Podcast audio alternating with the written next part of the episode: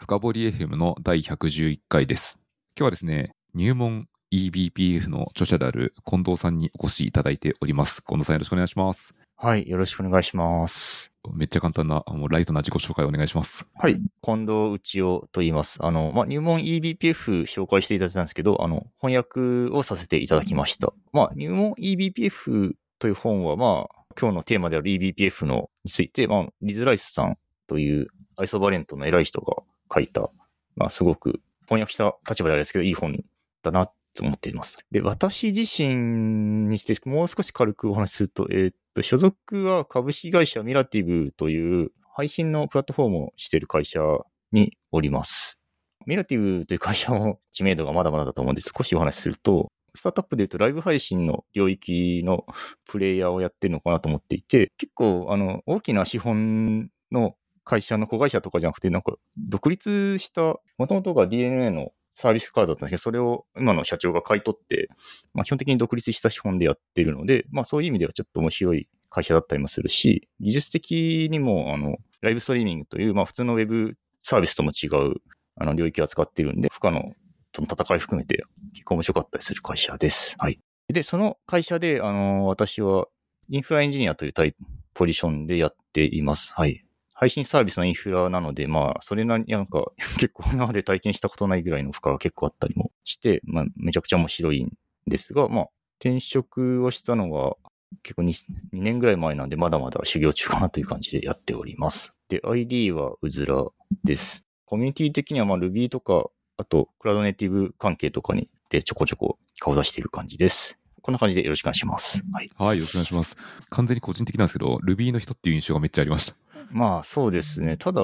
今の仕事はそんなに、仕事ではそんなに Ruby は書いてなくて、基本 Go でやってることとしてはミドルより下も含めてやるっていう感じで、例えばあの画像配信用のサーバーだとか、レディス互換でのキャッシュ、キャッシュとかデータベースのサーバーとかをミラティブである程度内製してるんで、その辺の運用開発とかも含めてやってたりしますね。本題と全く関係ないんで、あの、一個だけ質問して本題に戻ろうと思あぜひ、ぜひ何でも、はい。レディス互換のサーバーってレディスじゃダメなんですか？これだけで1時間になりかねないテーマなんですけど、一言で言うと、レディスはちょっとスケールさせる運用するのが大変っていう面があるんですね。あの、まあレディスクラスターとかなんだっけ、ダイナマイトとかでしたっけ？なんかいろいろあるんですが、運用的に手数が多かったり、なんかややこしかったりするんで、なるべくシンプルにバックエンドラフトアルゴリズムを使ってデータを保存しつつ、前側はレディスご飯のゲットとかセットとか、そういうものを喋るような、あの、レディスご飯のサーバーを開発しまして、で、それを今、一部実践に投入しているという感じです。てか、まあ、詳しくは、これ、これ、ちょうど会社のテックブログとかに載せてるんで、多分、後でリンクをシェアして、貼っていただけるのかなと思ってます。はい。ありがとうございます。あの、ショーノートの多分今上から2つ目ぐらいに並んでる並んでると思いますので、ぜひご覧いただければと思います。じゃあ、すいませんが、本題はですね、今日僕が冒頭でちらっと喋った、まあ、eBPF の話をこのエピソードではしていきたいと思っており、eBPF 本をですね、あの僕はオライリーさんから出ていて買って読んだらですね、僕の知ってる BPF となんかだいぶ違うというか、僕のイメージと違っていて、あれこれなんか単なるパケットフィルターじゃなさすぎて何でもできちゃうぞと思い始め、なんかすごい個人的にはですね、インパクトが強くて、あ、これは中の人に、役者に聞いてみようと思ってお誘いした次第でございます。あ、ありがとうございます。はい。お買い上げもありがとうございます。そうですね。そう、おっしゃる通り、BPF って、もともとバークレー研究所の BSD パケットフィルターの論文が始まりなんですよね。まあ、まさに eBPF 本に書いてある通りなんですけど。で、そこでは本当にパケットをフィルターして、なおかつ DSL 的なアセンブリを書いて、パケットを OS とは別の VM で処理させて、高速にさばけるようにしようみたいなコンセプトを、が、まあ、その論文で書かれていて、まあ、それの実装がどんどん進んでいって、まあ、まずバークリーパケットフィルターになりましたと。で、最初は、だから、パケットフィルターなんで、それこそ libpcap、あの TCP ダンプの中で使われていたものが始まりなんですね。で、それは結構以前から、まあ、TCP ダンプなんで存在してたんで、その印象が残っている方も結構いらっしゃるのかなとは、確かに思いますね。完全にその印象でした。まですよね。TCP ダンプはまあみんな、みんな使ってるかもわかんないですけど、まあ有名ではあると思うので、で、その中にあ BPF っていうのがあるんだねっていうのがイメージがあって、あると思うんですけど、ただ eBPF、もともとの BPF ってクラシック BPF、CBPF なんて呼ばれるんですが、eBPF extended BPF になったんですね、ある瞬間から。というのも、BPF のフィルタリングする、してたくさんのデータを VM の中で処理するというコンセプトが結構他のものにも使えるんじゃないっていう話になって、例えば Linux にはもともと Kprobe っていうカーネルのイベントを補足するための仕組みが存在してるんですけど、その Kprobe と BPF を組み合わせれば、あの、まあ、カーネルの中のイベントってそれこそ特定の関数が呼ばれたとか、めちゃくちゃたくさん発生するんで、そのたくさんのイベントをいい感じに BPF で集計したら高速で、かつobservability 的なところがすごい助かるんじゃないかということで、Kprobe をフィルタリングする BPF の機能みたいなのが Linux カーネルに入ったりしたんですね。その辺を皮切りに、まあ、パケットフィルターの用途でも XDP とかどんどん進化していったんですけど、 observability 用途にも使えるし、まあもちろん今のネットワーク用途にも使えるし、まあさらにはまあセキュリティ周りにもどんどん使っていけるんじゃないかとか、まあ細かいところで言えばまあ C グループと連携して、なんかコンテナが特定のデバイスにアクセスするのを制御するみたいな小さいところから、いろんな部分に BPF が使える箇所がまあ広まっていったっていう経緯があるんですね。はい。なので、まあ、完全にまあ、例えばメモリマネジメントとか、Linux にはサブシステムが、まあ、メモリマネジメントとかストレージとかいろいろあると思うんですけど、BPF というサブシステムがあるみたいな認識でもはやいいのかなっていう、思ってますね。単なるパケットフィルターからだいぶ遠いところに来ましたね。そうです。遠いところに来ているので、あの、まさに本 eBPF 入門にもリズが言ってたりしたんですけど、パケットフィルターって書いてあるけど、もう気にしないでいいですよ、みたいな。書いてありました。ありました。ただの歴史的な名前ですみたいな感じにはなってますね。はい。なんかこのソフトウェアエンジニアリングというか、この業界、あの、遠いところに来ちゃった名前のやついくつかある、シリーズである気がしますね。ありますね。すぐには思いつかない。すぐに僕今思いついてないですけど、なんかこういうのなんかパターンかある気がしますね。まあ、ハイラムの法則じゃないですけど、使えるところにどんどん使っていくみたいな。便利なものを見つけるとみんなこう、いろんなあの手この手でユースケース増やしていって、で、結果的に浸透しちゃうっていうのは、なんかたまに見るパターンな気がしますね。そうですね。だからまあ本当に単になんか、まあ Linux を運用してると DOS 的なやつとか、パケットを高速に処理したいっていうのは普通にあるんで、それで使ってたけど、ある人が気づいて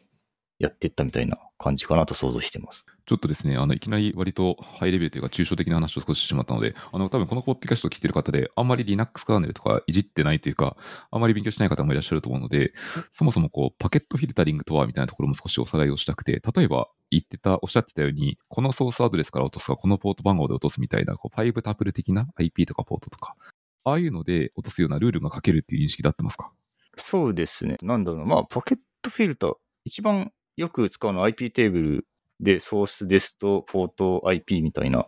組み合わせでやると思うんですけど、まあ、基本的には、まず eBPF でも同等のことができますよと。で、B、BPF の場合は、ネットワークのスタックの、Linux のネットワークのスタックって、まあ、レイヤーになってていくつかあるんですけど、まずパケットを受け取って、なんかカーネルに読み込んで、デバイスに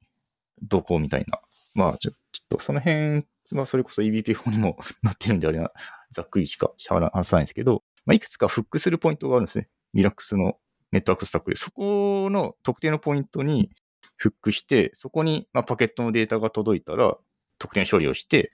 例えば IP ポートが特定条件なら通すとか、特定のポートになってたら弾くとか、そういうルールを BPF のプログラムで書くことができるというイメージで、まあ大丈夫かなと思います。はい。なるほど。例えばその IP テーブルだと、まあ、よくあるのはこう一つのコマンドラインでオプション引数とかでいろいろ指定して落とすみたいなことあると思うんですけど、この BPF で実際にこう処理にフックしてやる場合は、まあ、プログラマブなので単にこうワンコマンドというよりはいくつか処理を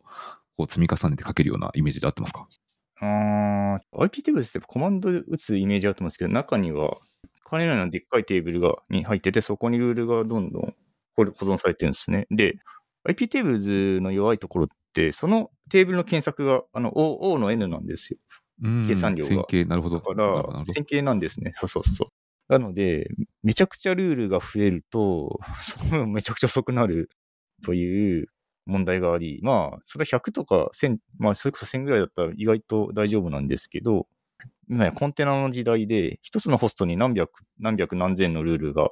素直にやると乗っちゃったりするんで、それだとさすがに厳しいよねっていうことになって、で、まあ eBPF でそれが解決できるんじゃないかみたいな感じで、まあなんだかシリアムとかプロダクトが生まれたみたいなのがあったりします。だから、まあ、プログラムで書くし、まあ、BPF 自体はまあ、普通 ON のテーブルじゃなくて、ハッシュテーブルを使えたりするの、したり、あと、なんだろうな、コンテナなんで、気軽に立ち上がって、気軽に落としたりしたいなと思うんですよね。そういう時に、IP テーブルのルールを、コンテナが立ち上がったり落ちたりするごとに全書全書き換えっていうのはもうだいぶ、まあ、オーバーヘッドが半端ないので、で、BPF であれば、あの、まあ、BPF マップっていう、まあ、カーネル内にデータを保存する機構が使えるんで、そこに対象の IP を入れたり消したりすることで、まあ、最低限の操作で設定を変えるみたいなこと、まあ、プログラムなんでできるんですね。だから、結構まあ、コンテナになって、また高集積なコンテナのホストをなるべく早くしたいみたいな目的もあって、BPF が結構注目されたというのがあるんじゃないかなと思います。なるほど。これ今ちょっと話の中でも少しつながりそうなんですけど、まあ、何かしようと思った場合って、もちろん IP テーブルでもできる、パケットフィルターに関してはそれでもできますし、まあ、それより超えている、例えばそのオブザーバブルな部分とか、あとはセキュリティ部分のみたいは、まあ、IP テーブルだとさすがにできない部分もありそうな気がしており、一方でこれ、開発者が割と低レイヤーからやろうとすると、一応、カーネルモジュールなり、カーネル実体を何かいじることでも同じことは実現できるんですかね？その通りです。その通りです。できます。で、なので、まあ、当然、カーネルモジュールは基本的にカーネルのちょっと話をベーシックなところからやろうと思うんですけど、まあ、OS の上でプログラムを動かしますというときに、ただ、プログラムの中は単単純な計算、1たす1は2とか、なんだろうな、JSON をパースしていくとか、プログラムって単純な計算の部分と、あと、カーネルの機能を使いたいっていう部分の2つが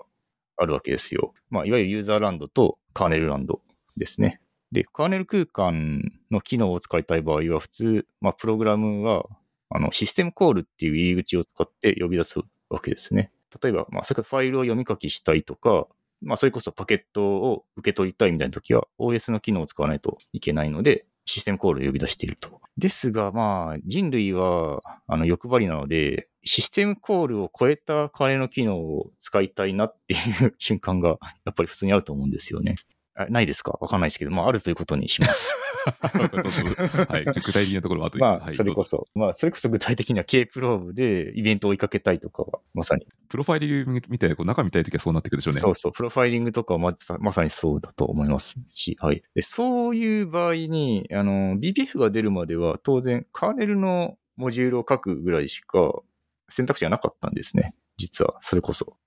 BPF の出る前にシステムタップっていう、まあ似たようなオブザバビリティの機能の思ったツールがあるんですけど、これは私の記憶では、その場でカーネルモジュールをコンパイルしてロードするっていう挙動をするんですよ。例えばだからそういう風にやることもできるんですね。ですけど、カーネルモジュールの一番の問題点は、カーネルの機能を全部使ってしまうので、バグがあった際に、最悪のパターンだとカーネルパニックを引き起こすんです。で、カーネルパニックが運用上起こったら回避する方法が一切ないので、やっぱりコントロールできないタイミングでサーバー完全に落ちてしまうという感じになってしまって、それはまあかなりきついぞというところがあるんですね。なので、カーネルの機能は使いたいけど、なるべく安全に使いたいっていう需要が実はあったんですよ。で、その需要を満たすとこにスポッとはまったのがちょうど eBPF だったのかなと思ってます。eBPF は一種の組み込み言語というか、カーネルの中でなるべく安全なな領域を、領域というかなんていうか、安全な VM を動かして、その中で独自の BPF バイトコードのプログラムを動かすっていう、まあそんな感じのアーキテクチャなんですよ。だから、その VM に読み込ませる前に、あの eBPF ベリファイア検証機って本では翻訳してますけど、eBPF 検証機を使ってチェックしたり、VM の中だけなので、まああの、サンドボックス的なところもできたり、まあだから基本的に影響する範囲をまあ、たまあ VM なんである程度限定しながら機能を使うことができるっていうのががあるんですよね。だから、そうですね。まあ、システムコールで届かないけど、あの、カーネルモジュールを書くのはちょっと避けたいっていう場合、もしくは、なんていうか、Linux にある機能を追加したいけど、まあ、それこそカーネルのパッチを当てて、カーネルを再ビルドしたりとかしないといけないような場合とかもあったりするんですけど、まあ、とにかくそういうカーネル自体を管理する煩わしさから解放してくれるのが結構 eBPF かなと思いますね。はい。なるほど。かなり今、今ので多分聞いてる方もイメージ湧くと思っていて、確かにあの、カーネルモジュールなり、カーネル何かを追加機能なり修正する場合のお作法ってそれなりに難しさというか、失敗した場合のサービス止まる影響度が半端じゃないので、できるだけ安全にかつ、よし、何やりたいことやりたいっていうところに本当にはまってる感じがしますね。そうなんですよ。なんか、多分もうモジュール、金のモジュール書いちゃうとコントローラブルなじゃないところがかなり増えちゃうんですよね、どうしても。だから eBPFVM と、まあ、eBPF 検証キーという形で安全性を確保した上で動かす仕組みを導入してるっていうのは、まあ、面白いなと思います。これちょっと私の勉強不足で完全に理解できてないんですけど、eBPFVM ってこうどういうところで動いてるとイメージすればいいんだろうな。ここがまだ完全に分かってなくてですうーね。ん、そ、ここは僕もカーネルのソースまで全部読めてないな。竹内さんはある程度把握してると思うんですけど、僕も読めてないんですが、まあでも、一応サブシステムとして VM、VM なんで、BPF のバイトコードをある程度仕様が決まってて、えっ、と、命令帳は基本的に64ビットであるとか、10個の普通のレジスタと1個スタックのポインターのレジスタを持っているとか、そういう仕様が決まってて、だからその仕様に合ったバイトコードを BPF システムコールでぶん投げる、カーネル側にぶん投げたら、カーネル側では、カーネル側で VM を評価する、まあ、サブシステムが存在してて、で、BPF のプログラムって1個のバイナリー、関数を1個のバイナリーに落とすって感じで、のイメージでよくて、で、カーネルの中で特定のイベントが起こったら、その VM を呼び出して、バイナリーをキックするみたいな、まあ、イベント駆動な感じで考えればよくてですね。そうですね。例えばなんか、すごく、うおそらくフロントエンドエンジニアとかがいらっしゃると思うので、多いと思うので、前提で言うと、まあ、イベントをアドすると思うんですけど、なんかのこう、要素に何でもいいんですけど、ボタンを押したら何かが起こるみたいなことを、システムコールに対して、システムコールが呼ばれたら何か起こるみたいなことを差し込んでるってことですよね。フックス。そういうことです。だからまあ、そうです。フロントで言えばオンクリックで、この関数呼び出しますみたいなのを、Linux の中の、あの、リードというシステムコールが呼ばれたら、この関数をフックして呼び出しますみたいなことができる。もしくはパケットが届いたら、カーネルの BPF のこの関数を呼び出しますとか、あ、違う、このデバイスにこのパケットが届いたらって感じかな。どっちかというとじゃあ、。イーサゼロにこれが来たらみたいなイメージですよね。そうそうそうそうそう、そういう。なので、まあ、基本的にイベント駆動でやってるんで、高速ですし、無駄にスリープしたり、なんかスピンロックしたりしてるわけでもないので、なんか負荷も最低限で抑えられるみたいな。ここなんかその、高速でっていうのは分かる一方で、ちょっと疑問にやっぱりいつも思ってしまうのは、とはいえなんかその高速に、例えば配信システムとかでやろうとすると、とんでもない量のパケットが届くじゃないですか。で、毎回このイベントをするかどうかをチェックしてるよみたいなことをやると、結構やっぱ重いのではとかってパッと見思ってしまうんですけど、そんなことはない。まあ、配信システムではまだやってない一方で、実績として Facebook に届いてるパケットは全部 eBPF を通ってるといった話があったりするので、運用上問題ないレベルで高速に動かせるであろうというのが一つ思います。というのと、高速にする工夫っていうのはすごくしていて、基本的にネットワークのパケット受け取りの BPF のフックは XDP っていう、なんていうか、スタックの中で最もロー、生に近い、生のパケットデータに近いところで受け取るようにしてるんですよね、大抵の場合。ネットワークのパケットがカーネルに届いたら、デバイスに届いたら、まず、まあ、デバイスに届いて、そのデータをカーネルに読み込むって感じ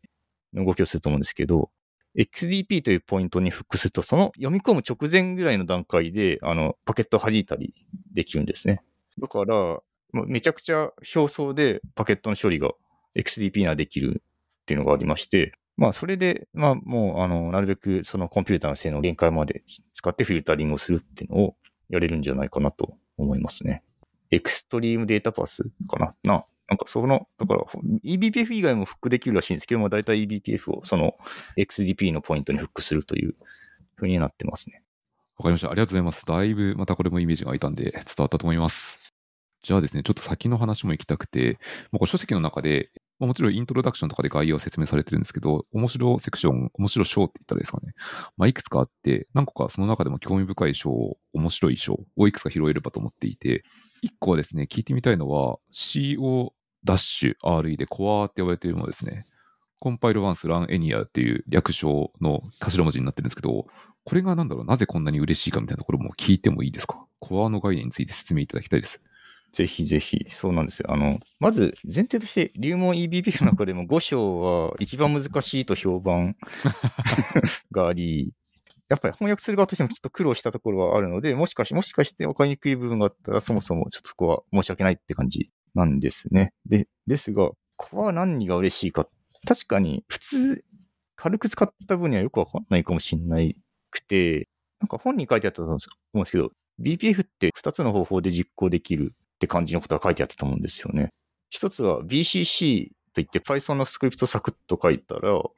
例えばシステムコールをトレースできる。なんか、execve が起こるたびになんかぴょこんってログを出すみたいな、そういうサンプルがあったと思うんですけど。これ2章とか最初の方にあったやつですよね、確かそうそうそう。そういう BCC というツールがあります。で、もう一つが、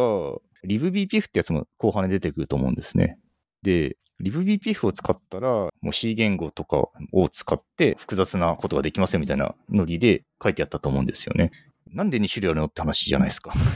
普。通に最初に触った頃は BCC でなんかシステムコール出せるし、パケットも出せるし、なんかこれでいいのになんだろうって思うと思うんですけど、ポイントがあって、やっぱ一番でかいのが BPF の中でカーネルのデータ構造に触れる必要がある場合があるんですよ。それこそ有名なのは task struct ってあるじゃないですか。Linux のカーネルの中でタスクを管理する構造体があるんですけど、 task struct ってやつとか、まあそれこそ、まあパケットもそうですし、まあ、例えばなんだろうな、ブロックデバイスに操作があったら、なんかブロックデバイスの情報みたいな構造体をカーネルの中で使ってて、それに BPFQ でアクセスしたりとか、なんか踏み込んだ話ですけど、要するにカーネルの中でいろんなデータを普通当然やり取りしてて、それに対応した構造体っていうのがまあ普通に存在していて、BPF を使えばその構造体にアクセスできる。という、まずそのイメージを持っていただきたいんですけど、 task struct ってあのプロセス ID とかも入ってるんで、ここでしたっけ？そうです。プロセス ID だったり、プロセスのステート、なんか S とか D とかよくあるじゃないですか。そういうやつとか、あとコンテナで言えばどの namespace に所属しているとか、そういう情報がもうがっつり詰まった構造体のメンバーを見てるだけで飽きないような構造体があるんですけど。すごい長いやつです、ね。めちゃデカですね。はい。とか、有名なのはそれかなと思って、まあいろいろあるわけですね。で、オブザービリティの用途だったら、まあそのデータは深く潜って取り出したかったりするわけじゃないですか。ファイルオープンしましたみたいな場合は、ファイル構造体っていうのが金の中にあって、それを辿らないとパスとか取れないんで、それを使ったりしないとダメなんですよ。とか、ちょっと深いデータをいじりたいときがあるんですね。で、もう一個問題があって、このデータ構造は、当然カーネルが外に再利用するつもりの構造体ではないので、データ構造が変わることがあるんですよ。なるほど。そうすると、そう当たり前ですね。そうなんですよ。だから例えば、カーネルバージョン5.10とかで、を前提にしたプログラムを、BPF のプログラムを書くと、コード体のオフセットとかをハードコードして、そのプログラムを書いてしまいますと。ちょっとカーネルのバージョン上げました。で、カーネル6になってそのプログラムを動かすと、対象のコード体のオフセットが変わってしまって、見当違いのデータにアクセスすることになってしまったみたいな。で、正しくツールが使えなくなったということが、まあ、起こりうるわけなんですよね。確かに、ポインターの行き先が間違えちゃいますもんね。ここにないみたいな。なんかまあ繊細なので C 言語ってその辺繊細なので、ちょっと見当違いのとこにアクセスしたら最悪やっぱ普通にバグっちゃったりするわけなので、カーネルのデータを使いたいけど、カーネルのデータは変わっちゃうよっていう問題があるんですよ。なので、まず一つは、そのカーネルのデータを抽象化して、こういう型であればこういうメンバーがあって、それぞれのオフセットはこうですよっていうのを取り出せるフォーマットを作ったんですね。まず、カーネルのバージョンにアクセスしたら、そのカーネルがどういうデータコードを使っているかっていうパッて取り出せる特定のエンドポイントを見たら、このそのカーネルがどういうデータ構造を使っているかパッと取り出せるようなインターフェースを作りました。これ便利ですね。だってこれがもしなかったら、そのカーネルのバージョンごとに全部意識しないといけないってことですよね。そう、全部を覚えるという、なんかそれ、リーナスでもそれできるのみたいな。Linux カーネルヘッダーの全知全能なものが必要ですね。そうなんです。で、それ、そのフォーマットを BTF って言ってて、まあ、そのフォーマットとそれを取り出す含み自体が、えー、BPF タイプフォーマット、BTF と呼ばれたりします。で、その BTF を元に、コアに対応した BPF のプログラムは、その BTF の情報を呼び出して、バイナリーを直接操作して、構造体のオフセットの情報を動的に変えることができるようになってるんですよ。その仕組み、まあ他にもいろんな仕組みがあるっぽいんですけど、基本的にはその仕組みが、その BTF を使ってデータ構造のオフセットを動的に調整する仕組みが、コアの重要な機能ですね。なので、最終的には、例えば5.10とかで作った BPF のプログラムは6.0でもそれ以降でも、場合によっては BTF のデータを補ってさえあげれば、その前のカーネルでも動かせるようになるという、まさにコンパイルワンスランエニアが実現できるっていうのが、あのコアの基本的な仕組みです。これすごい当たり前なことを一個再確認ですけど、ってことはこの BTF を常にメンテナンスしてくださってる人がありがたい人がいる。そうなんですが、まあ、とはいえ、さすがに、これ、これ、カーネルで自動生成するような感じにはなってると思うんですよあ、ね。なるほど、なるほど。はいじゃあヘッさすがに。あ、それは、まあ確かにそれはそうですね。カーネルのヘッダーのプログラムを見て、今回のやつはこうすればいいってことがわかりますからね。で、なんかプロック、フォゲフォゲ BTF みたいなファイルをにアクセスすれば、その BTF のデータがポン取り出せるっていう風な仕組みにはなってます。で、LibBPF というライブラリを使うと、それを自動的に見てくれて、そのコアの情報をラップしてくれるっていう感じですね。もう、リビュー BPF 様々ですね、これまさに。そうです。なので、LibBPF がない時代は、の BCC は、実はその場で BPF プログラムをコンパイルしてたんですよ。あー、なるほど。方法で書いてて、だからそのカーネルのヘッダーならわかるんで、だいたいパッケージに入っててわかるんで、そのカーネルのヘッダーをその場で読み込んでコンパイルして動かしてた。確かに今動いてる環境のヘッダーを持ってますからね。持ってる、当然持ってるんです。だから、だから、あのーまあ、それで動くんですが、オーバーヘッドが半端ないのはまあ想像がつくと 思うんです一つは起動がちょっとやっぱコンパイル入るんで、JIT なんで遅くなると。もう一つは、あの、動かすために LLVM 一式とクラングが必要になっちゃうんですよ。プログラムが別にあるのあるにもかかわらず。で、LLVM を扱ったことある方は分かると思うんですけど、あれめちゃくちゃ巨大極まりないライブラリだから、例えばコンテナに1個にまとめて配ろうみたいな時にも、その LLVM のヘッダーやライブラリ式が、とクラングが、を一緒に配るって感じになって、なんかちょっとしたツールなのに数ギガのイメージになるみたいな。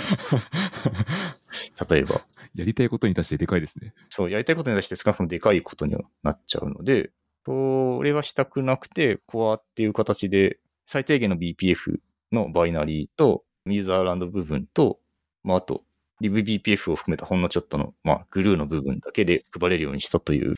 結構そういう経緯があります。はい。なるほど。いや、これめちゃくちゃ賢いですね。本当に欲しかったのは、そのタスクのストラクトの、ここのコードライトにこれにアクセスしたいんだみたいなところがやりたかったところなので。そうそうそう。そう。で、このコアって面白くて、技術的にはまあ、あの、多分コンパイラーに詳しいリスナーの方だと分かると思うんですけど、これリロケーションをしてるんですよ、いわゆる。リロケーション、リロケーションって何ですか？リロケーション僕も実はよく分かってないんですけど、なんて言うんだろうな。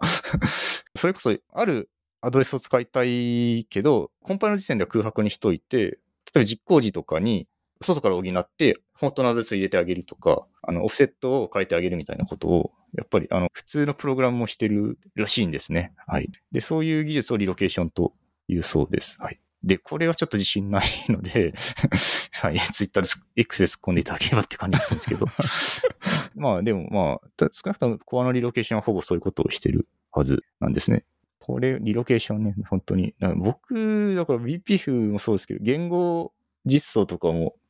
勉強したりするんですけど、この次に話そうと思ってた BPF 検証機についてもそうですけど、なんかリロケーションとか静的解析とか、なんか言語実装のノウハウが OS の中に突っ込まれているっていうのがすごい面白いなって思ったんですね。だから、まさにカーネルの中でミニ言語を育ててるようなもんなので、BPF は。確かにさっきの VM の話とかはまさにそうですね。そうですね。VM の仕を決めて、実行機と、まあ、あの、静的解析を用意するっていう。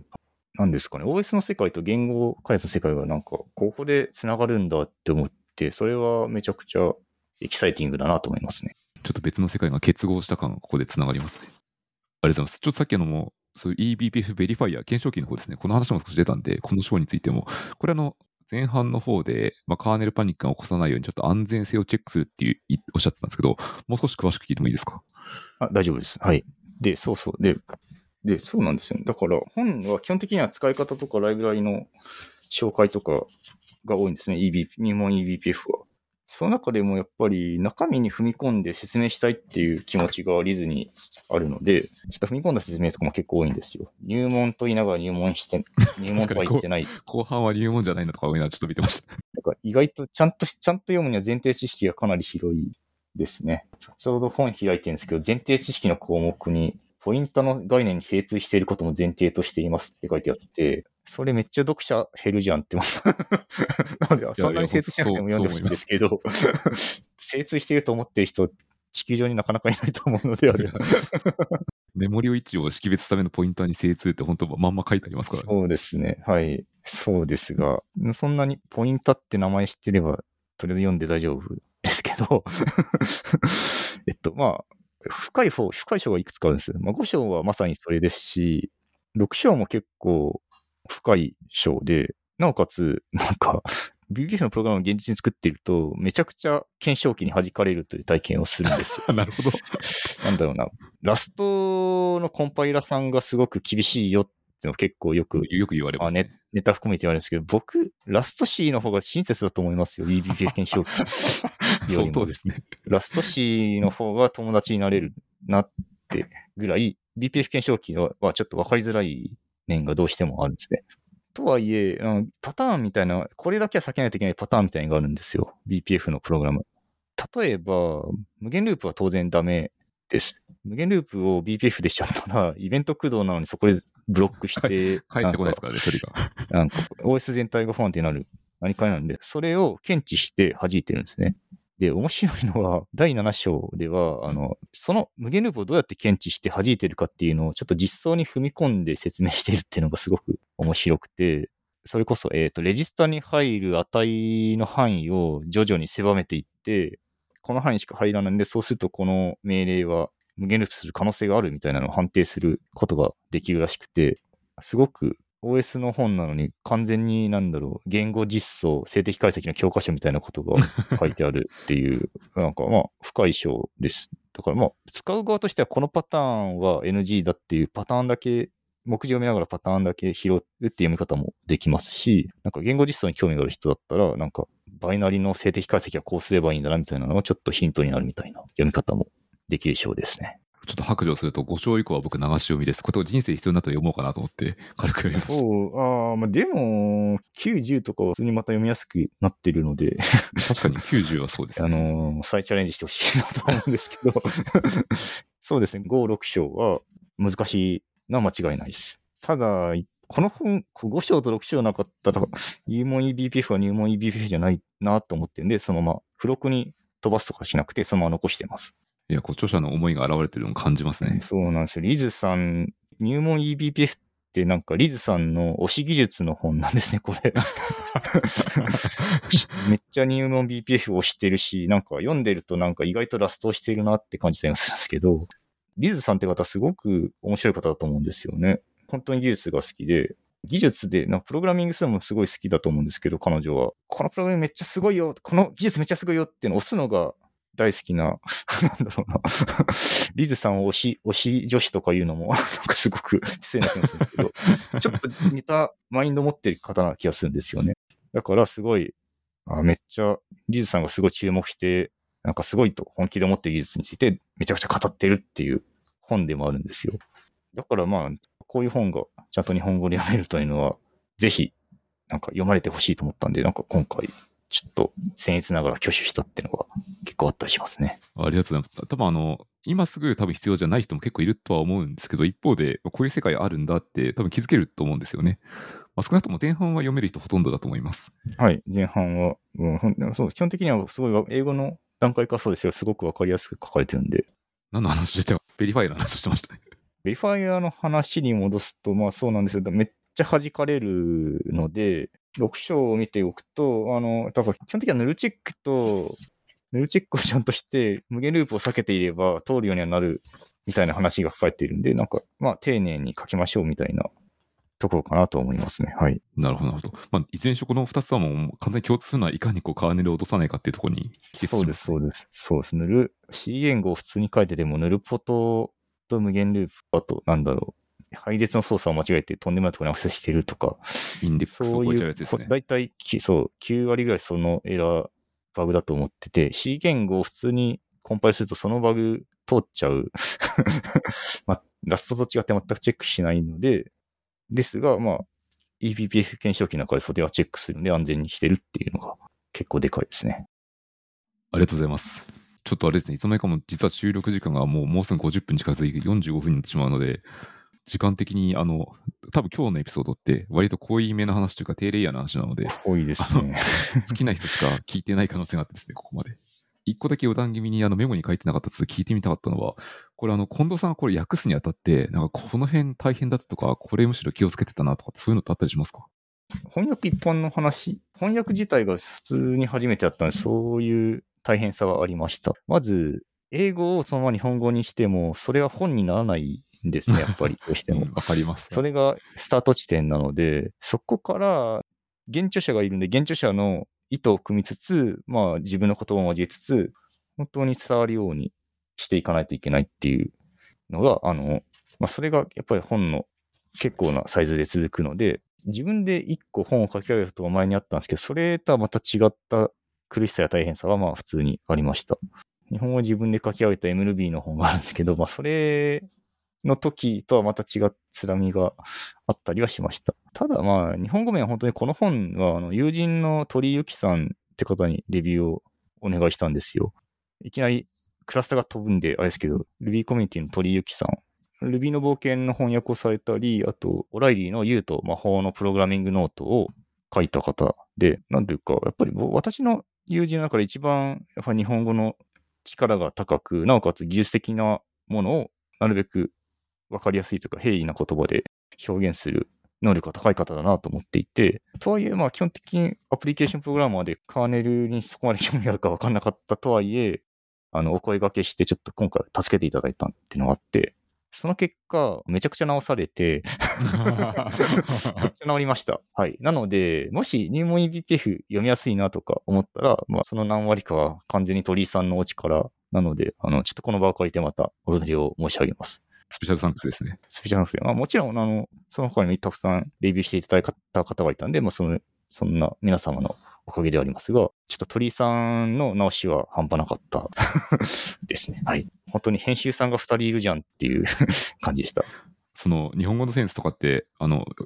飛び抜けていい、まあ、プロの人はもちろんそのずっと日本語に向き合ってるんでそうだと思いますけど、本当に読みやすい文章というか、丁寧で、直訳した時の日本語って結構カチコチの文法というか、その、なんか、やっぱり残念ながらそういう本がどうしてもあったりはするんで、ただやっぱこれは入門じゃないけど入門を名乗っている以上は、日本語にはちゃんと気をつかなきゃなとはすごく思ってましたね。確かに日本語の滑らかさがないと、その時点でコンテンツの場に落ちちゃいますからね。滑らかにしたかったです。はい。なるほど。ありがとうございます。はい。というところで、ちょっといい時間になってきたので、これぐらいで今回の収録は切り上げたいと思います。最後にもしあの、近藤さんの方からリスナーの方に宣伝があればと思うんですが、いかがでしょうか？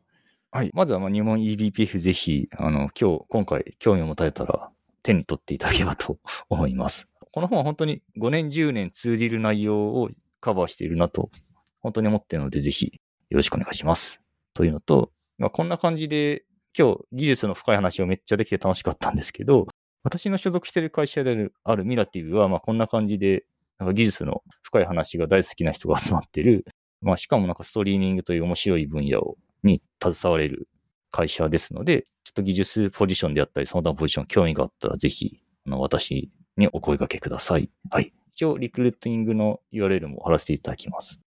ありがとうございます。じゃあ、えっと、採用ページのリンクがショーノートの一番下にありますっていうのと、あと、あの、近藤さんへの X などのアカウントへのリンクも貼っておきますので、そちらからでも OK ということですね。ということで、皆様もし興味があれば、ぜひよろしくお願いします。ということで、私も最後の宣伝をしております。このポッドキャストは、ハッシュタグ、深掘りで、X の方でポスト募集しておりますので、もし今日聞いてみて、あの、途中のあのコンパイルのくだりでもいいんですけど、ツッコミ、感想などあれば、ぜひいただけると大変ありがたいです。よろしくお願いします。よろしくお願いします。ということで、今日は近藤さんに収録にご参加いただきました。近藤さんどうもありがとうございました。はい、ありがとうございました。